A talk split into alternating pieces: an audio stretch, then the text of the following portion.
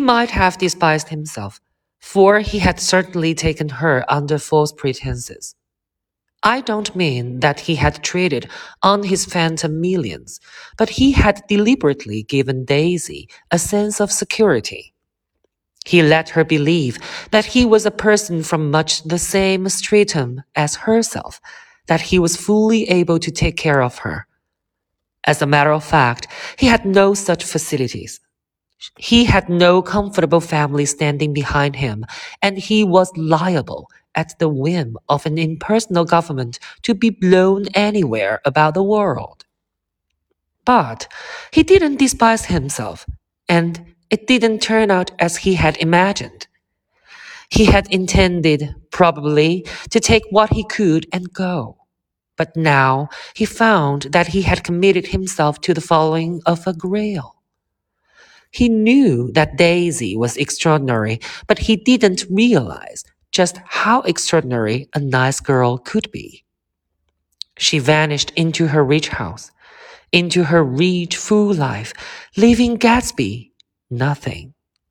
He felt married to her, that was all. When they met again two days later, it was Gatsby who was breathless, who was somehow betrayed.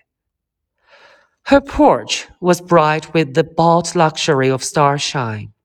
The wicker of the settee squeaked fashionably as she turned toward him, and he kissed her curious and lovely mouth. She had caught a cold, and it made her voice huskier and more charming than ever, and Gatsby was overwhelmingly aware of the youth and mystery that wealth imprisons and preserves, of the freshness of many clothes, and of Daisy, gleaming like silver, safe and proud above the hot struggles of the poor. I can't describe to you how surprised I was to find out I loved her, old sport. I even hoped for a while that she would throw me over, but she didn't, because she was in love with me too. She thought I knew a lot because I knew different things from her.